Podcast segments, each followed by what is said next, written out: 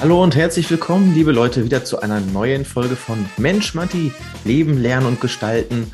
Heute wieder mit einem Interviewpartner bzw. einer Interviewpartnerin. Die liebe Anja Barth hat letzte Woche vorbeigeschaut und ich habe sie natürlich zu ihrem Steckenpferd der Ernährungsberatung ganz viele Fragen gestellt und sie völlig ausgequetscht dazu. Dass ihr das Thema aber liegt und dass sie darüber auch gerne spricht, ich glaube, das hört man allein in ihrer Stimmfarbe im gesamten Interview. Sie ist Ernährungsberaterin durch und durch und das halt auch mit Leidenschaft. Wir haben als erstes darüber gesprochen, was du auch als Nicht-Betroffener alles über Diabetes wissen möcht, äh, musst. Und vor allem haben wir dann viel darüber gesprochen, was denn eigentlich wirklich die, wichtige, äh, die wichtigen Bestandteile von Ernährung sind, was da überhaupt wichtig ist bei zu beachten und worauf es tatsächlich ankommt. Denn es gibt ja auch viele Glaubenssätze oder ähnliches, Gerüchte, was denn eigentlich dir alles so weiter hilft und was eben nicht. Und mit diesen ganzen Thesen haben wir mal ein bisschen aufgeräumt.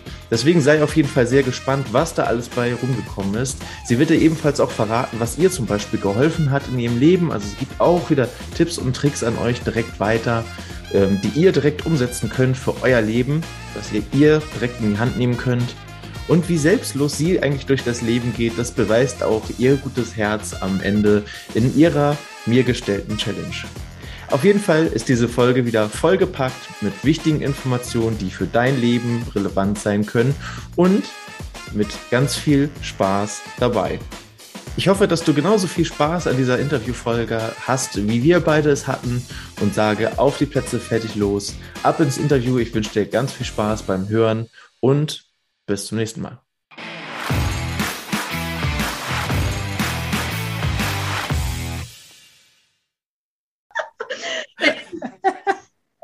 Ja, war zu spät, ne? Dann äh, lass uns starten, würde ich sagen, oder? Hallo Anja. Schön, Hallo? dass du da bist und dir Zeit genommen hast äh, zu dieser späten Stunde.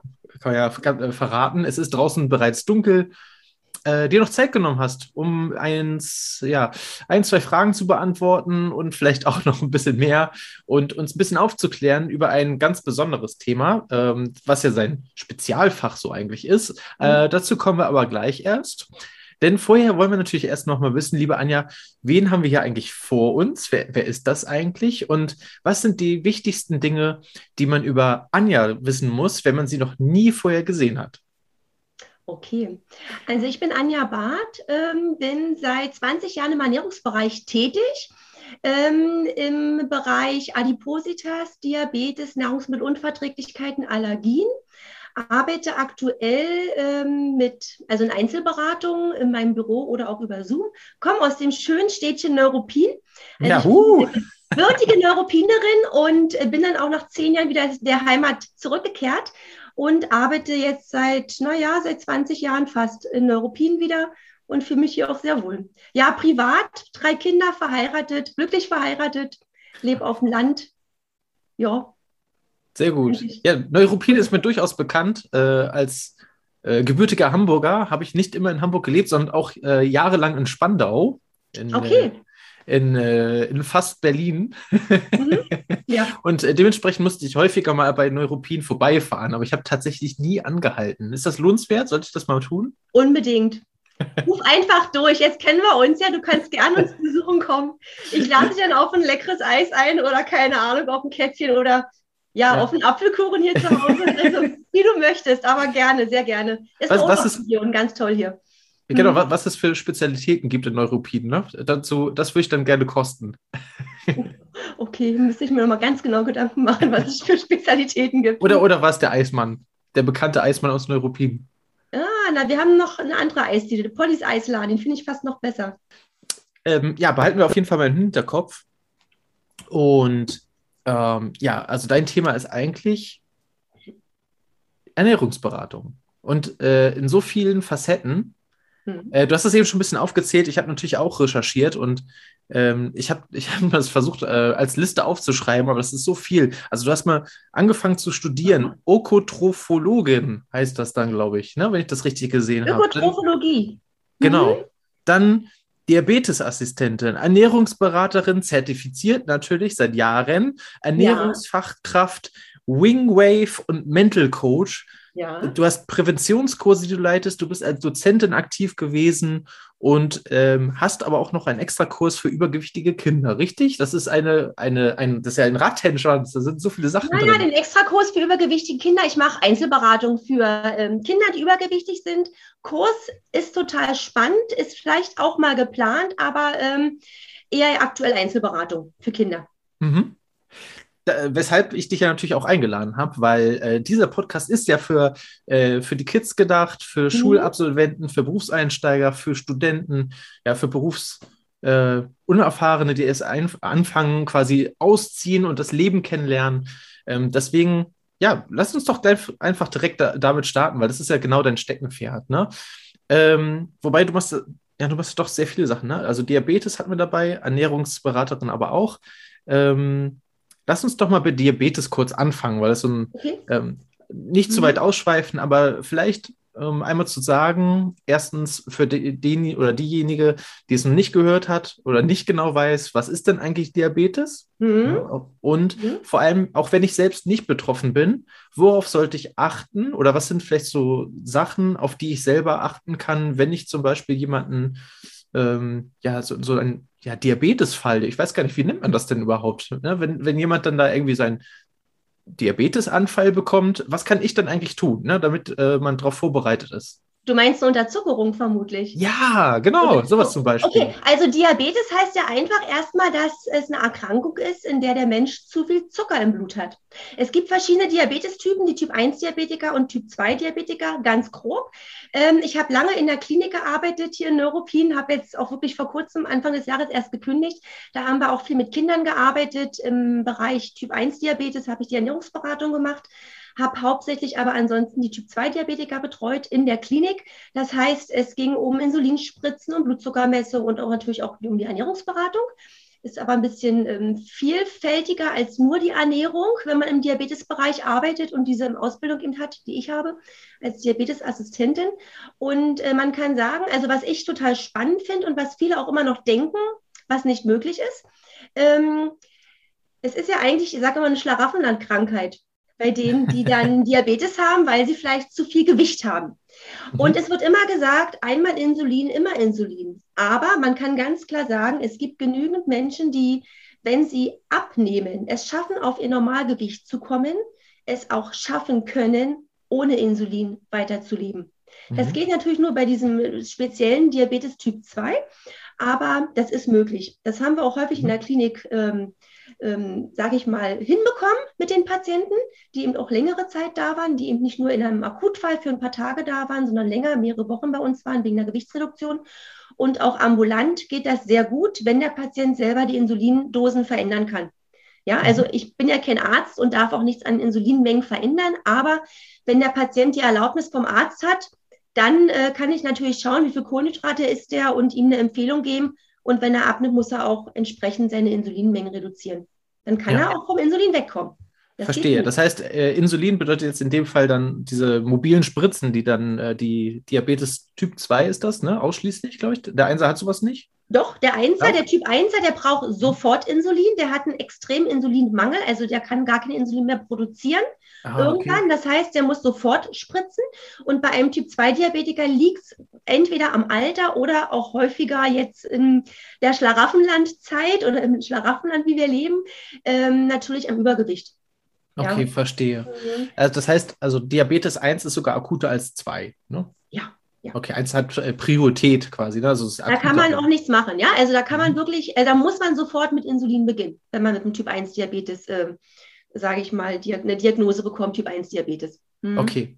Wenn ich jetzt äh, zum Beispiel, ich will nicht sagen Erste Hilfe, aber mhm. wenn ich jetzt zum Beispiel jemanden in meiner Umgebung habe, ähm, der so vielleicht so diese Unterzuckerung hat. Mhm. Ähm, mhm. Wie sieht sowas aus? Woran kann ich das gegebenenfalls erkennen frühzeitig? Mhm. Und vor allem, vielleicht kann ich, also wie kann ich auch helfen? Wie kann ich da zum Beispiel, ich weiß nicht, heißt das dann auch Erste Hilfe leisten?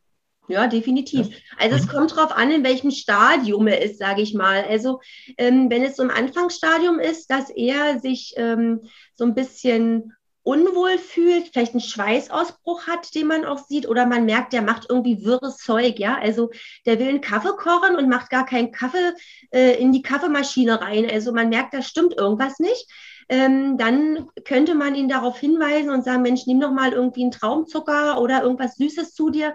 Am besten ist Traubenzucker. Wir haben natürlich auch immer den Patienten empfohlen, Traumzucker dabei zu haben. Es ist auch das, was man ähm, mit dabei haben sollte als Diabetiker, wenn man Insulin spritzt irgendwie so ein Päckchen Traubenzucker oder ähm, gibt auch Zucker ähm, in der flüssigen Form, den man zu sich nehmen kann. Ähm, also wenn er ansprechbar ist, dann auf jeden Fall Zucker zuführen. Mhm. Ähm, wenn er bewusstlos ist, was ja passieren kann, wenn jetzt die Unterzuckerung sehr schnell auftritt, dann sollte man ähm, wie bei jemanden, dem man beim Unfall das äh, erst oder begegnet, ihn in eine stabile Seitenlage bringen, gucken, ob die Zunge richtig liegt, dass er nicht irgendwie vielleicht abbricht und sich daran verschluckt. Überstrecken. Und dann Notarzt rufen.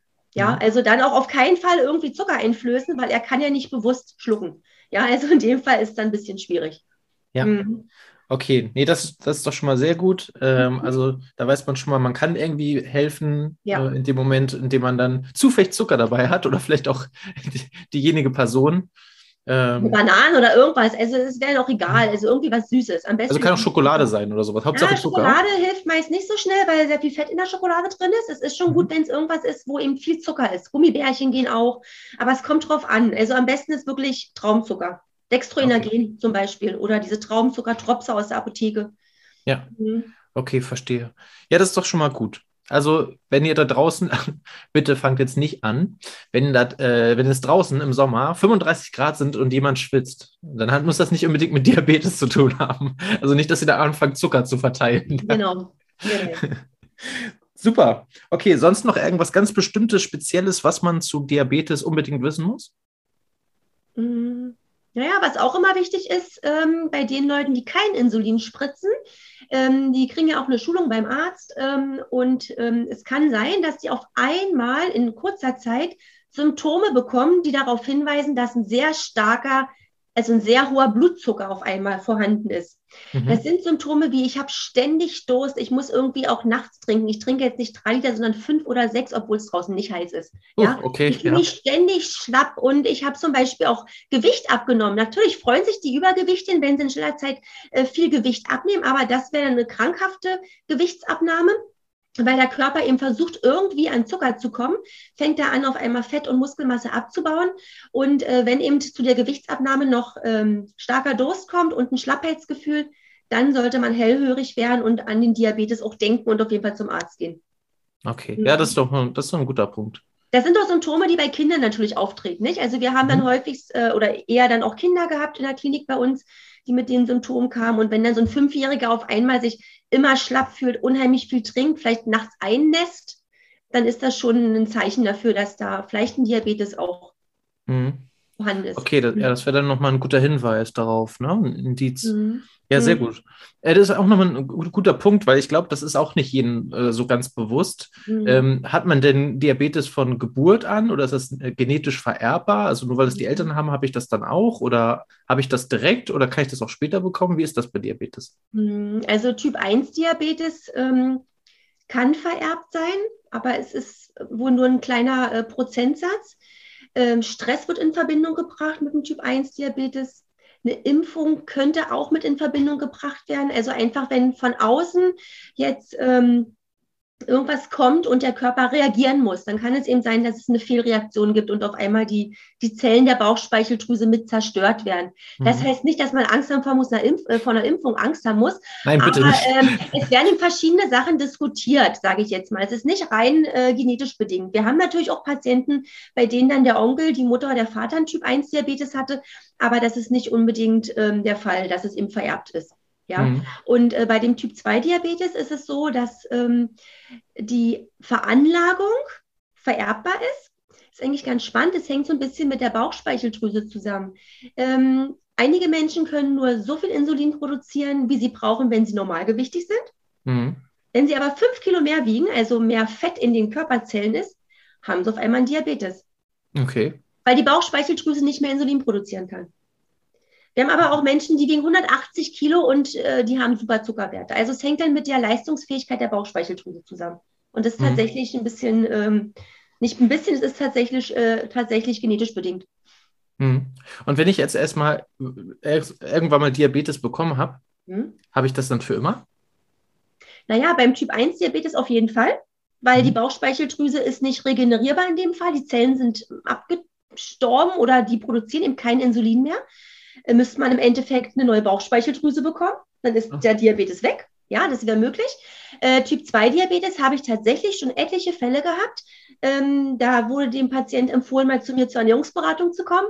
Und ich dachte so, naja, der sieht gar nicht übergewichtig aus. Ja, also wirklich so grenzwertig, BMI 25,5, wo man sagt, naja, hm, zwei, drei Kilo, was sollen die machen?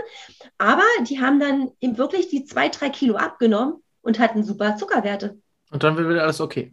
Dann war alles gut. Ja, dann ähm, alles perfekt. Also deshalb, es kann sein, dass man wirklich durch eine Gewichtsreduktion wieder äh, ganz normale Zuckerwerte hat und auch kein Medikament, kein Insulin, nichts braucht. Ah, super. Also klar. nur weil jemand bei euch vielleicht Diabetes diagnostiziert, ist das Leben nicht vorbei. das ist sowieso nicht vorbei. Es gibt super Therapiemöglichkeiten. Also um Gottes Willen, das Leben ist nicht vorbei. Wir haben hier in, in Deutschland die besten Therapiemöglichkeiten, egal ob Typ 1 oder Typ 2 Diabetes. Ähm, da gibt es so viele Möglichkeiten, wie man das therapieren kann. Ich um glaube Gottes auch. Willen. Nicht den Kopf in den Sand stecken, bitte. Also die richtige Fachkraft suchen und dann äh, sich therapieren lassen und dann den Fokus in die schönen, auf die schöne Seite des Lebens richten. Super. Mhm. Schönes Schlusswort für, für Diabetes. Ich glaube, wir haben äh, mal so ein bisschen erfahren, was das überhaupt ist, ähm, wann man mit, damit zu tun hat, worauf man vielleicht auch aus, als Außenstehender achten kann. Mhm. Ähm, ich glaube, das war ganz gut. Jetzt kommen wir zu dem zweiten Steckenpferd. Das ist dann ja wirklich die Ernährungsberatung für Kids. Sag mhm. einfach mal am besten als erstes, ähm, was, was bietest du den Kids an? Was, was kann man bei dir machen? Hm? Okay, also ich sag mal, ähm, es sind immer Einzelberatungen. Ähm, wenn die Kinder sehr klein sind, also naja, zwei, drei, vier, dann kommen nur die Eltern. Ja, dann würde ich mit den Kindern nicht unbedingt äh, die Beratung durchführen, weil die Eltern sind ja dann verantwortlich, da den Kindern auch irgendwo den Weg zu geben. Ähm, wenn die Kinder dann älter sind, im Schulalter, dann kommen natürlich immer die Kinder mit, die Kinder mit ihrer Mutter oder mit beiden Elternteilen.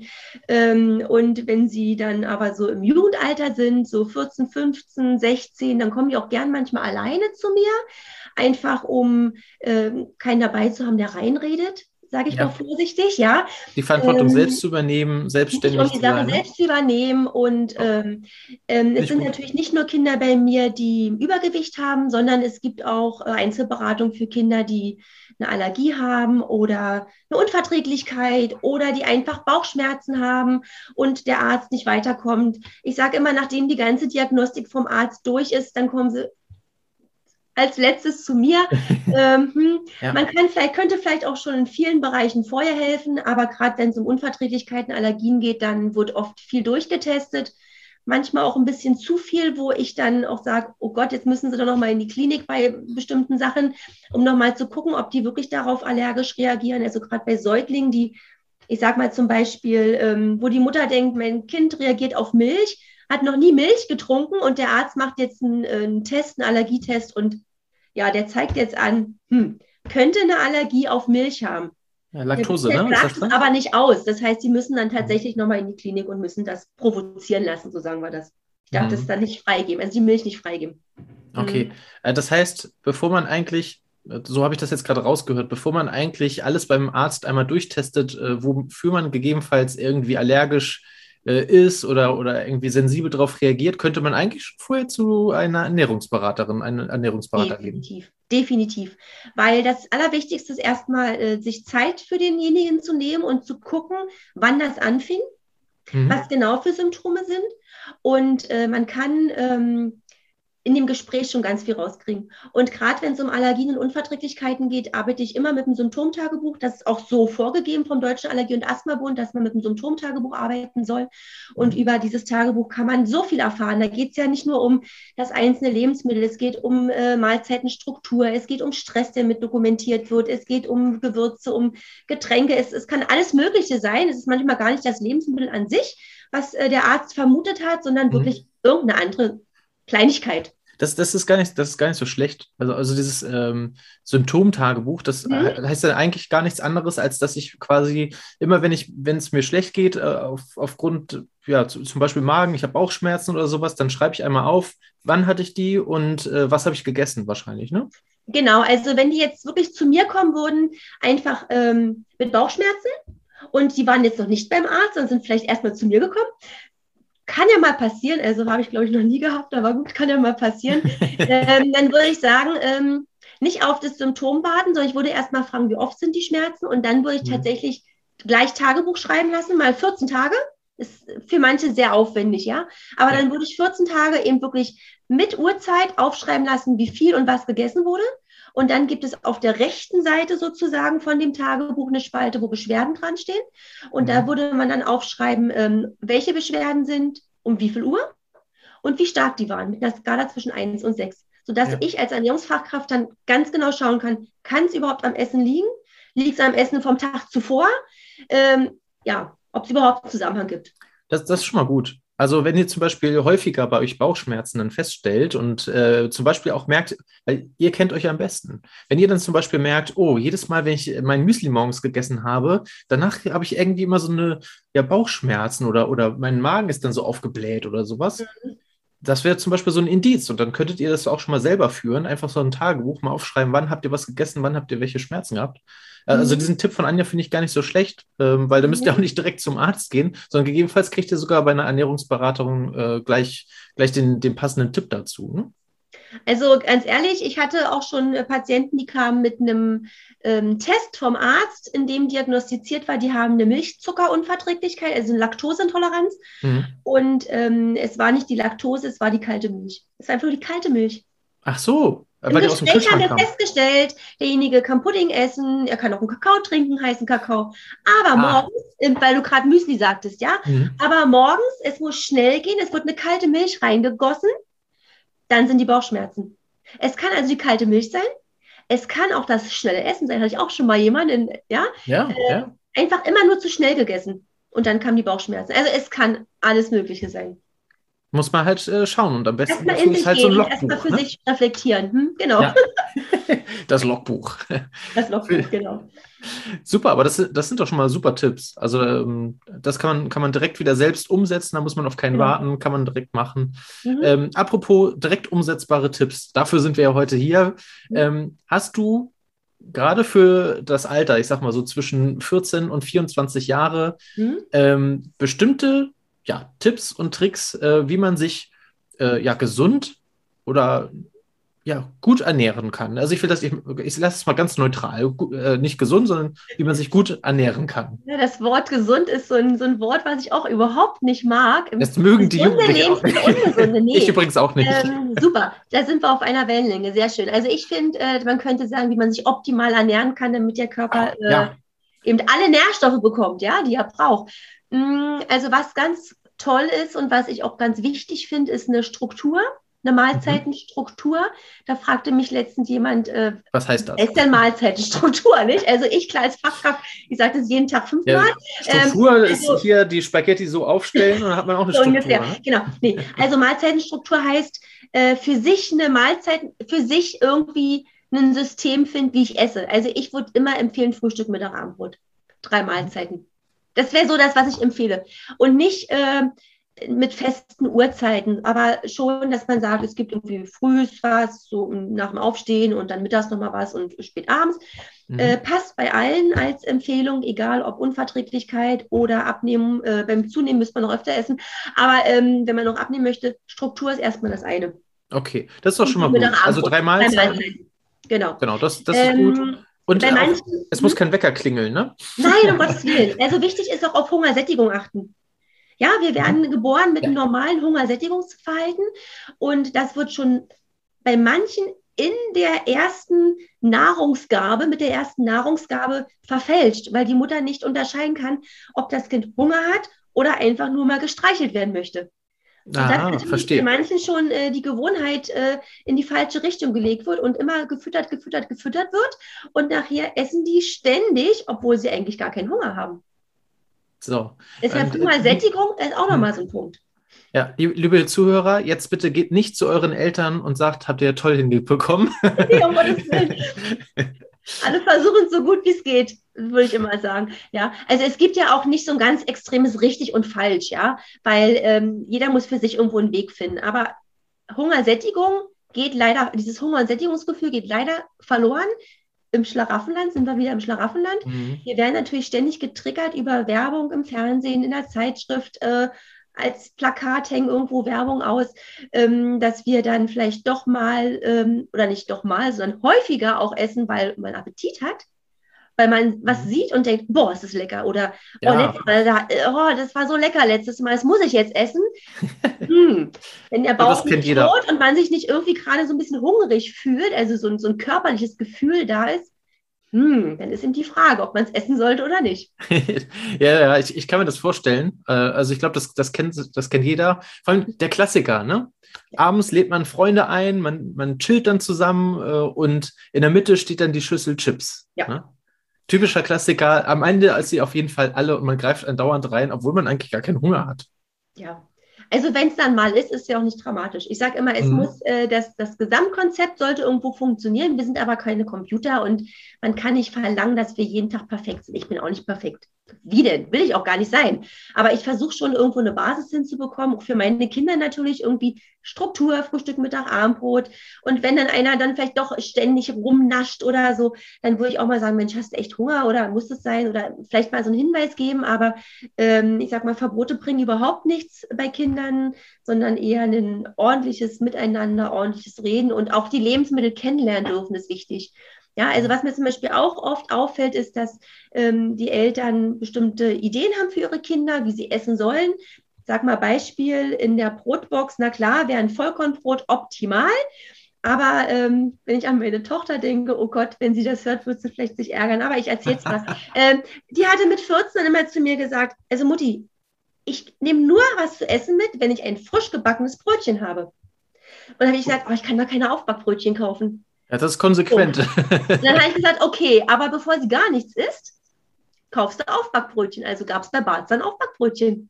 Ja? ja, war eigentlich völlig gegen meine, äh, gegen meine Empfehlung, aber dann habe ich auch gedacht, naja, was soll ich jetzt machen? Also klar, ich empfehle meinen Leuten in der Beratung auch, hört auch auf die Kinder, lasst alles zu.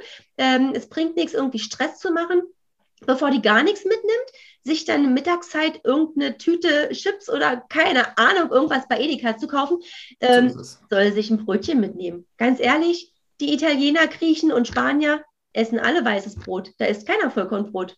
Ja. Also war immer Gemüse mit in der Box und schon war es okay. Also man muss immer gucken, dass man fürs Kind oder überhaupt für, für ähm, einen selbst einen Weg findet.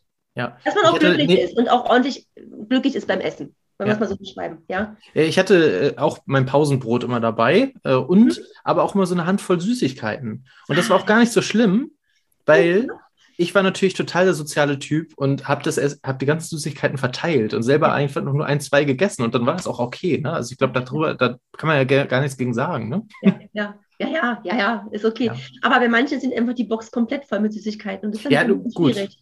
Und man sucht vergebens den Apfel. ja, oder auch das Wasser, ja, da ist dann dieses Getränk mit dabei oder so. Also, oh ja, Getränke, ähm, oh, da müssen wir auch noch drüber reden. Das ist auch, mhm. das ist auch gut. Aber bevor wir da, zu den Getränken kommen, ähm, ich höre auch immer wieder was und jetzt will ich wissen, ob das richtig ist. Ja. Ähm, es geht nämlich um kalte und warme Mahlzeiten. Mahlzeiten. Ja. Man, man sagt immer, also das, was ich jetzt gehört habe, das ist jetzt erstmal die These, die ich jetzt in den Raum stelle. Man, mhm. man sollte nur einmal pro Tag warm essen und das dann am besten zur Mittagszeit und abends eigentlich nicht. Mhm. Stimmt das? Nein. Die Frage kommt natürlich auch in der Ernährungsberatung.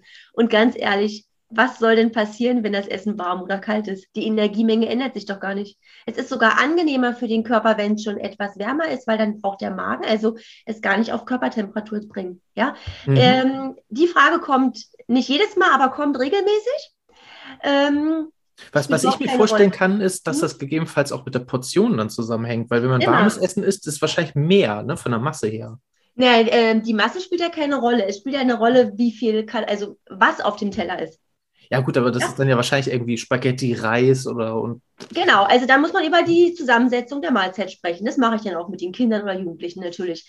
Aber man kann jetzt nicht pauschal sagen, warm ist schlecht. Man kann auch äh, zum Beispiel zum Frühstück ein warmes Müsli essen, mittags ein warmes Essen und abends nochmal warm. Ähm, es kommt wirklich auf die Menge an, auf Zusammensetzung an.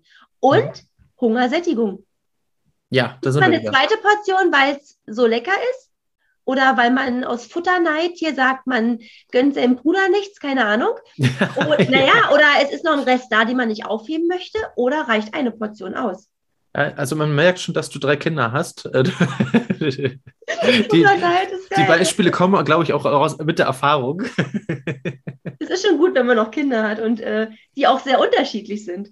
Sehr, sehr gut, auf jeden Fall. Ich, mhm. ich finde das großartig, weil, genau, aber genau, der Futterneid. Ne? Da, da haben wir den. Das passieren, das kenne ich auch. Wenn dann irgendwas ganz Leckeres gibt, ich mache, weiß ich, frischen Apfelmus und dann mache ich noch Eierkuchen, dann kann schon passieren, dass sie sagen, oh, mach mal noch und dann muss ich nochmal Teig nachmachen. Ich meine, die können alle selbst Eierkuchen backen, aber ja. ja, ja, muss man dann erstmal machen, ne? Deswegen, ich verstehe das. Nee, alles klar. Okay, gibt es denn noch weitere von diesen, ja, vielleicht auch Gerüchten, oder Thesen, die, die häufig in der Ernährungsberatung bei dir vorkommen, äh, die du jetzt gerade, hier hast du gerade die Chance, die alle aus dem Weg zu räumen und mhm. zu sagen, wenn ihr das mhm. und das hört, Quatsch. Fällt mir was ein.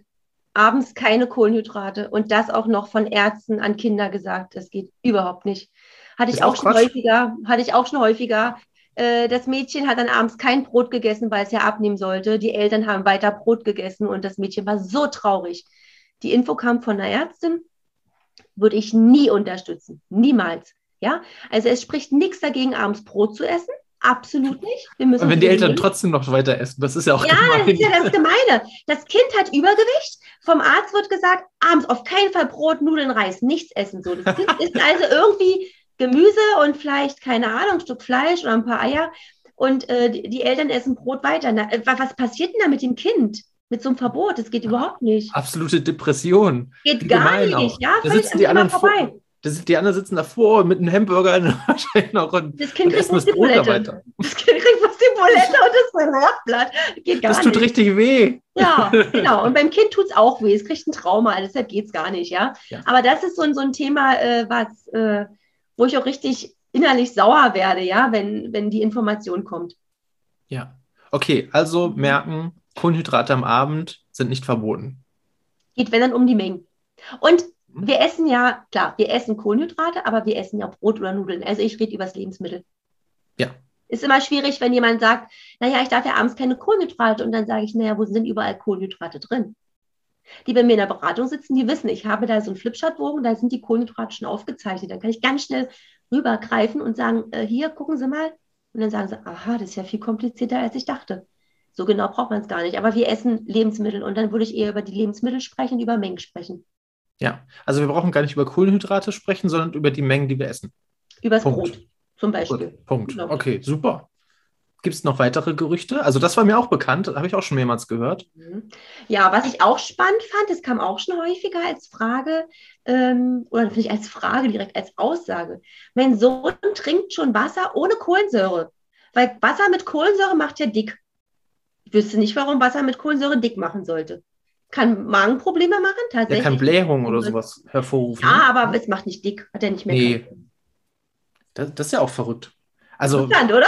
lasst euch nicht so eine Flause in den Kopf setzen. Nee, überhaupt nicht. Ich gebe gar keinen Grund. das mhm. sind ja eigentlich nur Gla äh, Gasbubbles. Wie sollen die denn dick machen? Das ist ja Luft. Es ist nur Luft. Ist ja Quatsch, ne? Aber ja, äh, Wasser. Ja, aber es sind so Sachen, die eben, ja. Hm. Was ja. ich auch schwierig finde, ist zum Beispiel mit den Süßigkeiten. Ja, ähm, dass eben dann Süßigkeiten komplett verboten werden oder dass gesagt wird, naja, also mein Kind darf ja naschen, aber wenn, dann gibt es eben bloß diese kleine Gummibärchentüte. Ähm, arbeite ich auch anders. Ich würde dem Kind, sage ich denen auch ganz klar, die können das naschen, worauf sie Bock haben die sollen ja da Spaß dran haben, das, sollen ja auch ihre Befriedigung haben, ja, also die sollen ja auch das dann toll finden.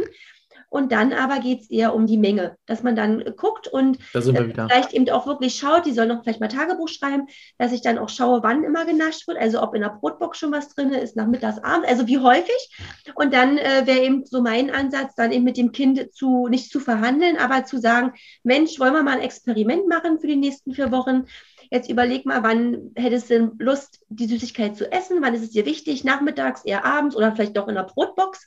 Und dann hat das Kind ja schon immer eine Antwort und dann finden wir eine Lösung, dass das Kind dann auch Spaß hat am Naschen. Aber dass es eben um Mengen geht und auch erlaubt wird. Also Verbote sind immer ungünstig. Ja, richtig. Also ich glaube, es kam jetzt auch sehr gut durch schon, dass es häufig eigentlich eher um die Menge geht und nicht um das was oder, oder welche Bestandteile oder sowas. Ne? Richtig. Menge, Struktur und individuell. Dass man individuell ja. schaut. Sehr gut. Mhm. Bevor wir zu den Wasser nochmal zurückkommen, vorher noch eine Frage. Gibt es denn irgendwelche Bestandteile, wo ich vielleicht beim Einkauf darauf achten soll, dass da nicht zu viel von drin ist? Wenn ich jetzt zum Beispiel durch die Supermarktregale gehe mhm. und dann sehe, ach, guck mal, das sieht da lecker aus, was ist denn da drin? Und dann gucke ich auf die Rückseite. Ja, kommt auf die Lebensmittelgruppe an. Also ich würde pauschal, also generell sagen, ähm, Lebensmittel kaufen, die so wenig verarbeitet sind wie möglich. Und wie kann das ich das sehen? Naja, Obst, Gemüse. Achso, okay. Also Käse, also fr frisch oder. Genau. Also, mhm. äh, was nicht so stark verarbeitet ist in der Verpackung, ja. Also, so. So würde ich eher rangehen. Bei äh, Getränken, äh, weil du sagst, Getränke sind auch nochmal ein Thema, aber fällt mhm. mir jetzt da gerade so ein, weil es auch ganz häufig kommt, ähm, Wasser mit Geschmack. Wasser mit Geschmack gibt es ja äh, auch noch nicht so ewig lange. Also ja. in meiner Kindheit gab es das nicht. Na, hier in Europa. Nee, ich erinnere mich auch nicht. Ehemals, ja. Also gab es kein Wasser mit Geschmack. Hier hatten wir normales Leitungswasser oder hatten dann noch vielleicht mal einen schönen Saft, aber eigentlich gab es Wasser oder irgendeine Limonadensorte oder vielleicht auch zwei. Also ähm, Wasser mit Geschmack kann natürlich unheimlich viel Zucker enthalten oder Süßstoff enthalten. Ähm, da wäre es tatsächlich wichtig, raufzuschauen, wenn man jetzt seinem Kind wirklich mal was Gutes tun möchte und sagt, na ja, wir kaufen jetzt Wasser, aber Wasser mit Geschmack, dann sollten die Eltern wirklich auf die Menge schauen an Zucker, an Kohlenhydrate, mhm. wie viel Zucker drin ist. Mhm. Also entweder äh, genau auf Zucker schauen oder Kohlenhydrate. Kohlenhydrate wäre dort auch dann der Zuckeranteil, dass man darauf schaut.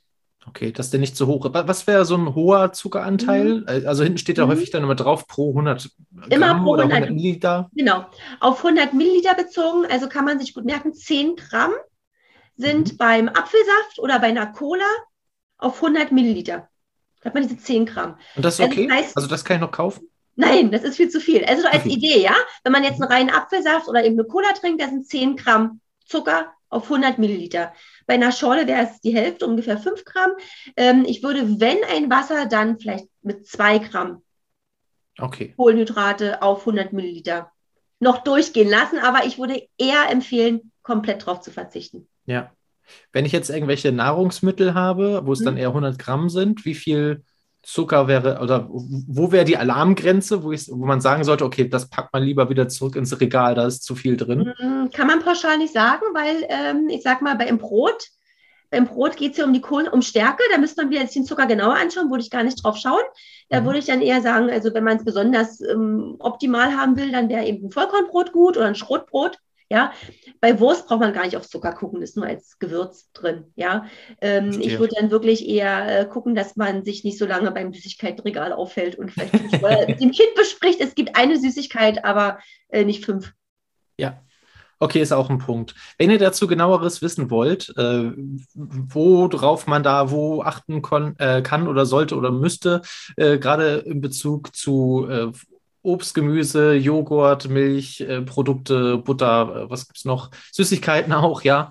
Ähm, dann meldet euch doch am besten nochmal bei Anja ähm, und, und lasst euch mal an, äh, von, an, von Ernährungsberatern beraten. Ne? Ich glaube, das, das ist auf jeden Fall nicht verkehrt. Mhm. Ähm, genau. Weil äh, da kann man, glaube ich, noch äh, sehr lange drüber reden, äh, worauf man wo wie achten muss, mhm. weil es mhm. gibt da so unglaublich viele äh, Nahrungsmittel. Ich habe neulich das erst mitbekommen, zufällig. Ich glaube, bei äh, meinem Edeka um die Ecke, da war das, der, der muss 1500 verschiedene Produkte alleine äh, in den Regalen haben, weil das der Edeka, der große Edeka so mhm. vorschreibt. Mhm. Und ich meine, wir können jetzt nicht über 1500 verschiedene Produkte mhm. sprechen oder ähnliches, das müsst ihr auch nicht alles genau wissen, mhm. sondern ähm, schaut vielleicht mal bewusst so ein bisschen auf das, was ihr im Kühlschrank habt, was ihr da eigentlich jeden Tag esst.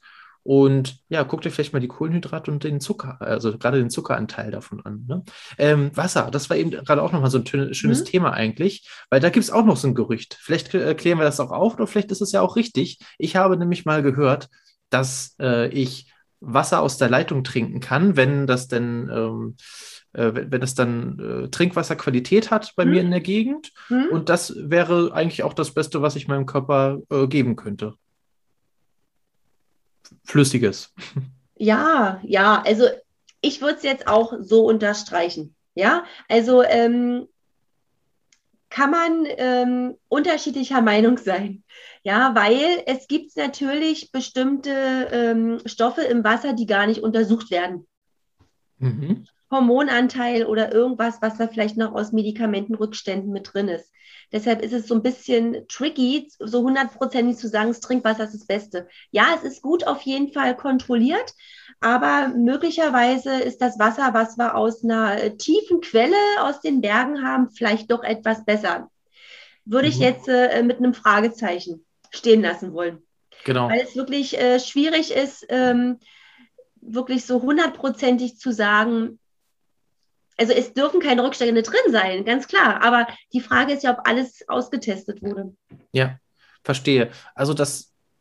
Man kann also ich, ich, trinke auch das Trinkwasser also aus der Leitung, ja. Wenn mhm. keine Bleirohre da irgendwo sind oder so, wenn die mhm. Rohre in Ordnung sind, dann kann man es ohne Probleme trinken. Äh, bei Lebensmitteln wissen wir ja auch nicht, was zum Teil drin ist, ja. Auch wenn wir jetzt Bio-Obst, Biogemüse kaufen, kann es ja sein, dass es irgendwo an der Ecke stand, wo ich dann ähm, die Autos vorbeigefahren sind und genau. Begehen kam. Also man kann sich ja äh, so gar nicht hundertprozentig schützen vor dem Ganzen und sollte auch keine Angst haben jetzt vor irgendwelchen Lebensmitteln, weil Angst haben wir jetzt in der letzten Zeit schon äh, genug, finde ich, gehabt durch die ganze Corona-Geschichte. Aber ähm, ähm, ja, man kann das Trinkwasser zu sich nehmen, aber ich glaube, da sind auch noch Leute, die sagen wollen, naja, aber alles wird eben nicht getestet. Deshalb mhm. würde ich äh, das jetzt nicht zu hundertprozentig ähm, unterstreichen und sagen, naja, ist das allerbeste Lebensmittel überhaupt. Okay, aber diejenigen können dann ja immer noch auf naturelles Wasser zurückgreifen, was sie Das wäre noch eine Möglichkeit, genau. Wenn man es ganz sicher haben möchte, dann auf naturelles Wasser.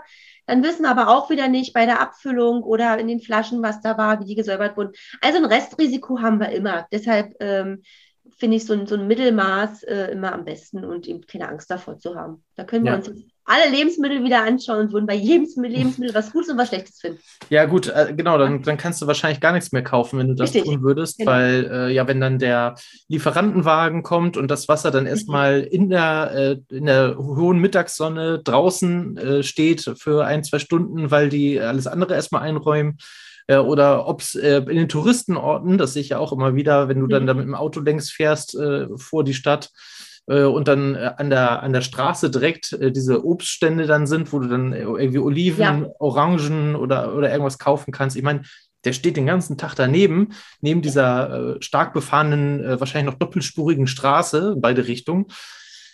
Er wird wahrscheinlich auch nicht so gesund sein, ne? Oder kannst du auch anfangen zu diskutieren, äh, dass die, dass die Tiere, äh, Rinder, Schafe, Kühe und was es nicht alles gibt, äh, direkt neben der Autobahn ihre Weide haben. So, also mhm. ich glaube, da gibt es noch jede Menge, jede Menge Kritikpunkte. Genau. Und da kann man wahrscheinlich nichts mehr essen. genau, aber man muss eben einfach auch ähm, wissen, wir haben zwei Organe bei uns im Körper, die eben auch Giftstoffe rausfiltern können, also die Leber und die Niere.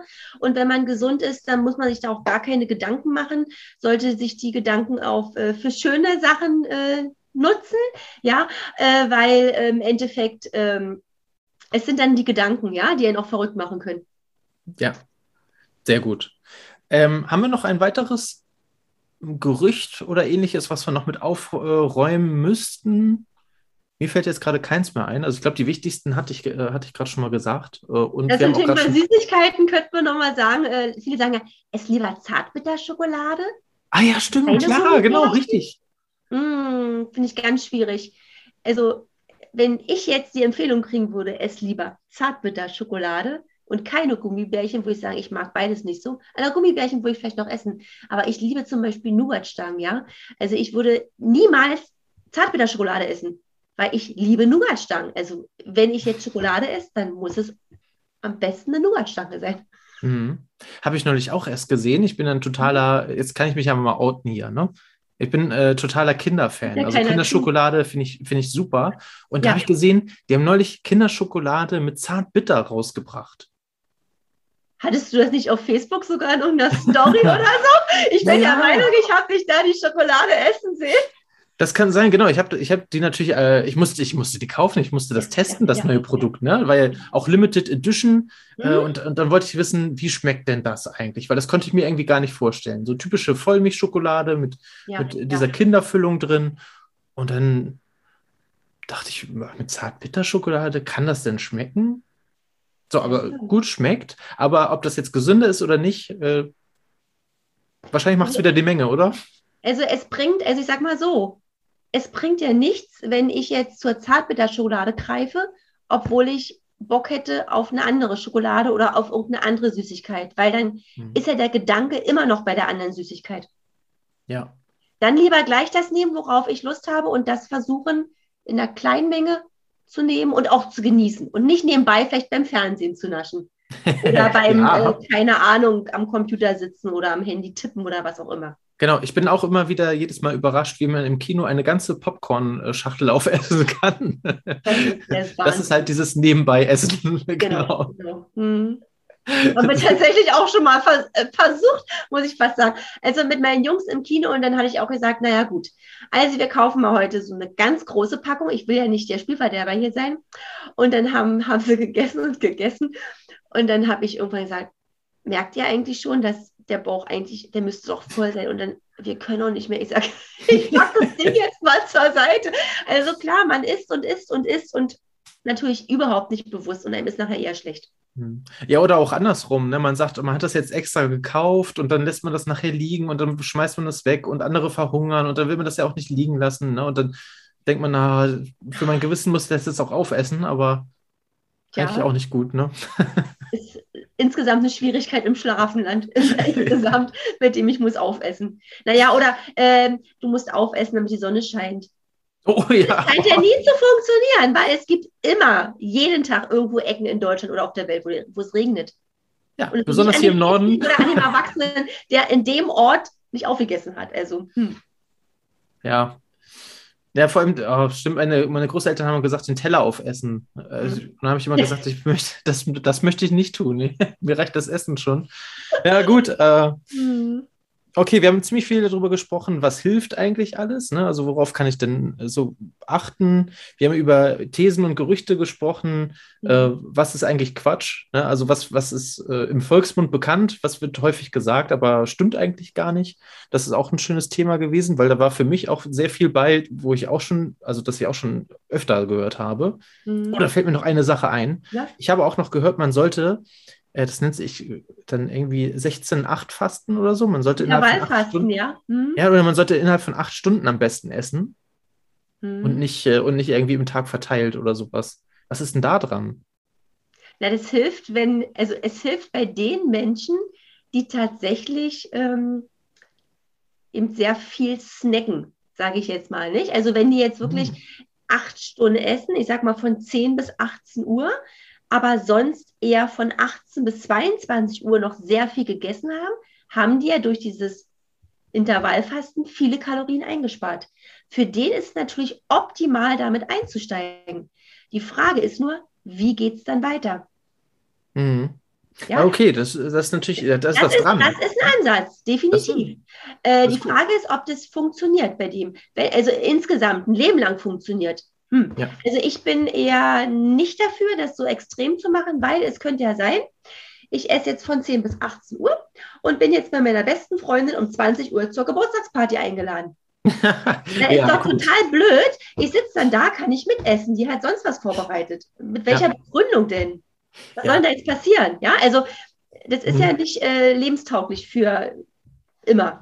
Ich, ich glaube auch eher, dass es dann dafür gedacht ist, sich dem Ganzen mal so ein bisschen bewusst zu werden. Ne? Und auch gerade, wenn man dann halt abends dann nochmal was äh, snackt oder morgens dann zwischen Frühstück und, und Mittag schon das erste Mal zur Süßigkeiten-Schublade läuft oder so, dass man so ein bisschen mehr darauf achtet. Ne? Ich glaube, dafür ist das gar nicht schlecht, ohne das also jetzt irgendwie ausreizen zu müssen. Hungersättigung ist schon ein Ansatz. Also es ist süß, wenn manche Patienten dann äh, beim zweiten, dritten Termin zu mir kommen und sagen, ich habe richtig Ihre Frage im Ohr. haben Sie Hunger? Weil ich immer sage, fragen Sie sich doch mal, haben Sie Hunger? Tja. Und äh, das reicht eigentlich schon, ne? Also das, äh, das kann sich jeder fragen. Also da braucht man nicht mal eine Ernährungsberatung für den Richtig, Fall. Das kann man sich einfach fragen, haben Sie Hunger? Da kann man, äh, da kann man schon mal mit anfangen. Mhm. Siehst du. So, genau. Eine Sache habe ich mir auf jeden Fall auch noch äh, aufgeschrieben, über die ich mit Mhm. dir unbedingt sprechen möchte. Ich gucke jetzt auch gerade schon nebenbei wieder auf die Zeit und denke, verdammt, das geht schnell, wenn das Thema interessant ist. Äh, Mhm. aber eins, das, darüber müssen wir auf jeden Fall noch äh, sprechen, weil das ist nämlich auch mal wieder ein äh, wichtiges Thema, ähm, nämlich dieses Thema mit dem Übergewicht. Ja. Ja. Ab wann ist denn jetzt so ein Kind oder ein Jugendlicher, na, muss ja nicht mal ein Jugendlicher sein, kann ja auch ein junger Erwachsener sein, Mhm. Ab wann ist der denn eigentlich übergewichtig? Ab wann muss man sich da überhaupt Gedanken machen? Weil es kann ja auch zum Beispiel sein, ich glaube, ich, ich bin ganz normal gebaut, ich fühle mich jetzt auch wohl, also ich fühle mich fit, Mhm. ich bin gesund, also mir, mir fehlt auch nichts, Mhm. aber ich weiß dann auch gar nicht, ab wann würde ich denn eigentlich äh, übergewichtig sein? Oder ist denn Übergewicht gleich gefährlich? Also muss ich dann direkt was tun oder ist das auch okay? Ähm, Mhm. w- woran erkenne ich das denn überhaupt? Was sind da so die Grenzen und ab wann sollte man sich Gedanken machen? Also es gibt Kurven. Einmal gibt es Kurven, wie in dem ähm, Heftchen, was die Eltern äh, bei der Geburt bekommen, wo im Endeffekt geschaut wird, wie Größen- und äh, Gewichtsverhältnis dann im Laufe des Lebens ist oder wie, wie man wächst und wie, wie sich das Gewicht verändert. Daran kann man ja sehen, ob ein Übergewicht besteht oder nicht. Ansonsten Mhm. als einfaches Mittel, wenn Speckröllchen da sind. Also nicht als Baby äh, mit einem Jahr, ja, wenn die kurz bevor die anfangen zu krabbeln, die haben natürlich schon manchmal Speckröllchen, aber wenn so ein dreijähriges oder siebenjähriges oder meinetwegen 14-jähriges Mädchen dann schon mehrere Speckröllchen hat, dann ähm, könnte man schon mal drüber nachdenken. Ich meine, es ist immer die Frage, ob es das Essen ist, ob es die Bewegung ist, ob es der Stress ist, ob es die Gene sind. Wenn die Mutter und der Vater auch Speckröllchen haben, äh, klar, dann kann es natürlich sein, dass die ihnen irgendwelche Gewohnheiten mit auf den Weg gegeben haben. Ja. Kann Und jetzt Essen bitte- liegen. Und jetzt auch äh, ein kleiner Disclaimer auch wieder, weil ich, ich, hör, ich sehe das nämlich schon, wie jetzt einige mit den Kopfhörern im Ohr da sitzen und dann diese gebeugte, typische gebeugte Haltung machen und dann sagen, "Oh, ja, guck mal hier meine Speckröllchen. Ja, ne? nee, das es ist nicht die nicht. Falte, die sich entwickelt, sondern wenn man im Stehen die Speckröllchen hat, wollen wir es mal ordentlich formulieren.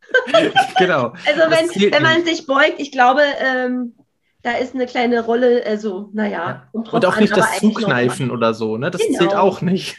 Nein, das zählt nicht. Also ich meine wirklich, man steht und man, also der Bauch hängt über, über dem Gürtel oder man hat so mehrere Röllchen. Also ja, man muss immer so schauen. Und man sollte es auch nicht so extrem zum Thema machen, dass dann das Kind eine Diät macht oder so. Ja, also naja, man muss dann schon gucken, äh, wie man mit dem Kind arbeitet, dass es nicht zu dramatisch ist fürs Kind. Ja. Ja. Und jetzt wahrscheinlich noch ein sehr allgemeiner Tipp. Äh, was kann ich denn tun, wenn ich selber ähm, mit meinem Wohl ne, nicht, äh, nicht zufrieden bin? Ne? Wenn ich sage, boah, irgendwie, weiß nicht, ich fühle mich so lahm, ich bin so träge irgendwie. Was kann ich da am besten tun? Naja, jetzt im Bereich Ernährung. Äh, Ja, wir sind ja in dem Bereich.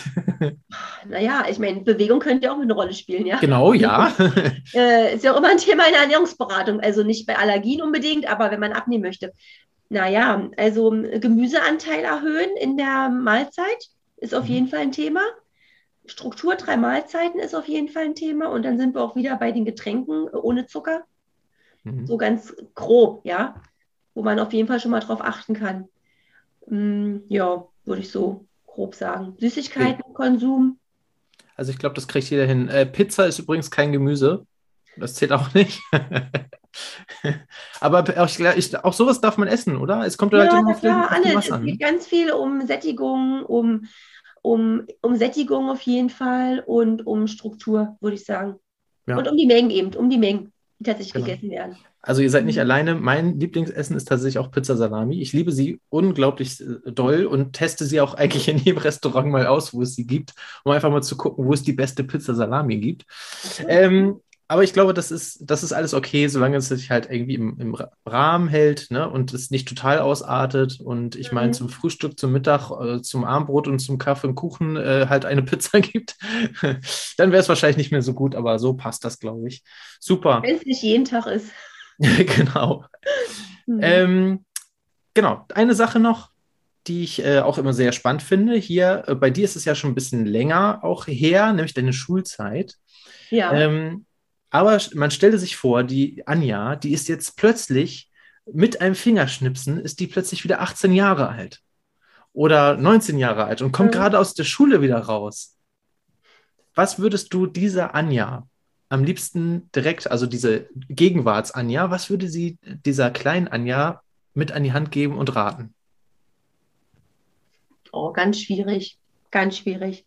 Also mit 18 war ich ja schon in Kiel und habe studiert. Ich bin ja mit dabei Ach. mit zwölf Jahre Abitur. Also ich habe ja nur zwei Jahre Abitur gemacht. Noch das alte Ost-EOS-Abitur nannte sich das. Oh. Ähm, also mit 18 war ich, bin ich ja schon aus der Uni gekommen sozusagen, ja. Ähm, Gut, sagen wir, du auf kommst aus der Fall- Schule. Auf jeden Fall äh, richtig gemacht, äh, mal Neuruppin zu verlassen, um einfach mal ähm, einen anderen Ort, andere Menschen kennenzulernen. Ähm, tja, was würde ich ihr sagen? Ja, ich glaube, also ich sag mal, alles richtig gemacht, vielleicht nicht, aber ähm, der Weg war schon gut.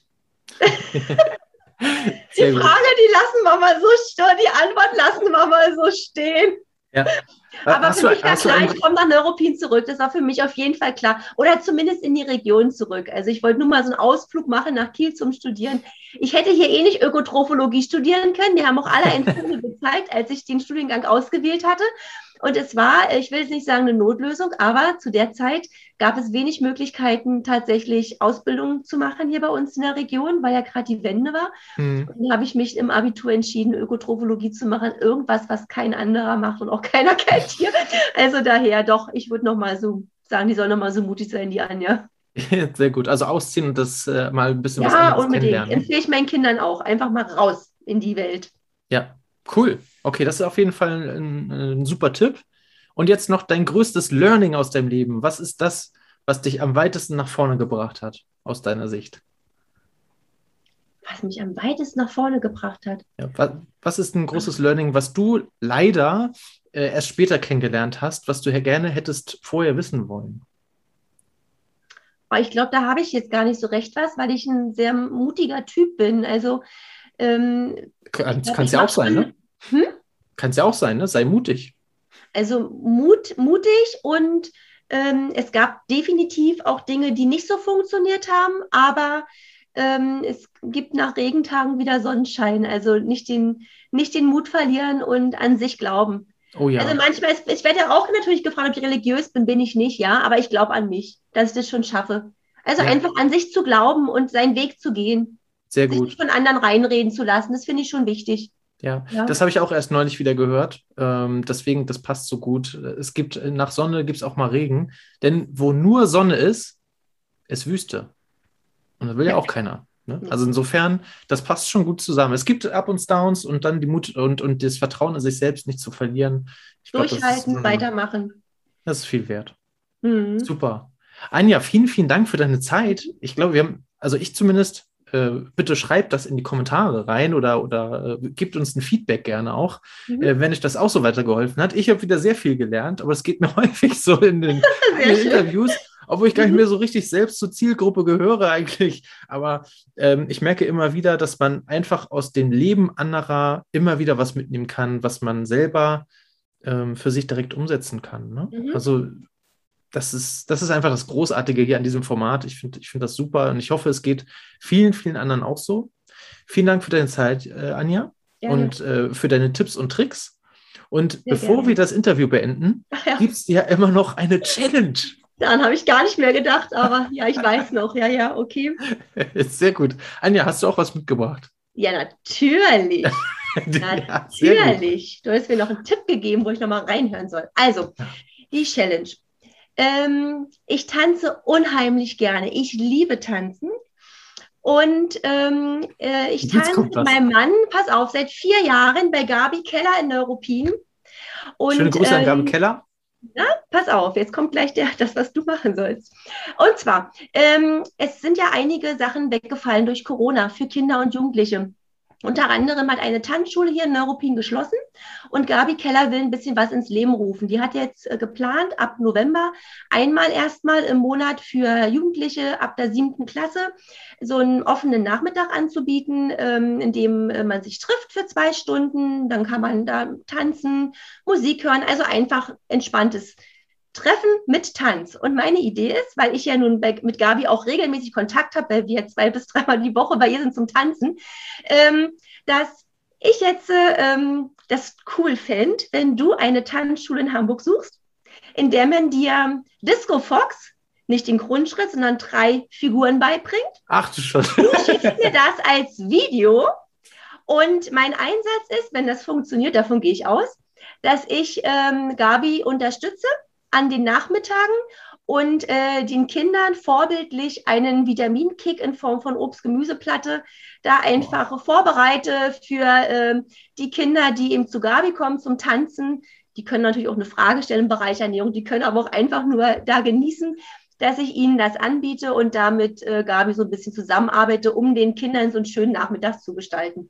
Ah, schön. Ein Traum. Also äh, das Tanzen ja, mal gucken, ob, das, ob das ein Traum wird. Ich äh, werde natürlich mit meiner Deut typischen deutschen äh, steifen Hüfte alles dafür geben, dass das auch alles ein bisschen äh, smooth aussieht. Dann sei froh, dass ich dir nicht Salsa empfohlen habe oder nicht Salsa möchte oder, oder so einen schönen Jive. Also Disco Fox, äh, glaube ich, das geht noch. Und drei Figuren hast du gesagt, ne? Drei Figuren, ja. Drei Figuren, okay, alles klar. Ich wollte jetzt, ich hätte jetzt auch noch Figuren nennen können, aber ich dachte, ich werde mal nicht gemein sein. Mal sehen, ich bin gespannt. Ich mal gucken, was wir da so hinbekommen. Super, also Gabi, wir kommen. Äh, es geht los. Ich nehme natürlich äh, diese Challenge äh, an und, und werde da mein Bestes tun, weil es geht ja wieder um Kids und Jugendliche, die genau. etwas Gutes bekommen können. Und dafür setze ich mich natürlich sehr, sehr gerne ein. Anja, vielen, vielen Dank. Schön, dass du heute da warst und Rede und Antwort gestanden hast zu diesem Thema. Eine super Challenge auch wieder. ich, ich freue mich immer wieder auf was für kreative Ideen die Interviewpartner kommen. Ähm, es hat mir sehr, sehr viel Spaß gemacht. Und äh, genau, wenn es euch auch so viel Spaß gemacht hat, wenn ihr Infos bekommen habt, äh, die ihr so noch ne, vorher nicht wusstet und äh, den einen oder anderen Aha-Effekt gehabt habt, wo ihr sagt, ach Mensch, ach guck mal, so ist das. Ja, zum Beispiel mit diesen Thesen und Gerüchten, äh, dann lasst uns doch gerne äh, gefällt mir oder ein Abo da und oder schreibt auch zum Beispiel in die Kommentare, wenn noch Fragen über sind. Und ja. wenn ihr euch direkt an Anja wenden wollt, wo findet man dich, Anja? Na, entweder anjabart.com, also bei Facebook, oder www.ernährungsberatung-neuropin.de. Na, auch das schreiben wir nochmal in die Shownotes rein. Das genau. muss sich jetzt keiner äh, ich kann auch merken. Was genau. Anja Barth, aber wichtig ist B-A-T-H geschrieben. Ich denke, genau. ich kann noch was rein bei dir und dann sehen es die Leute.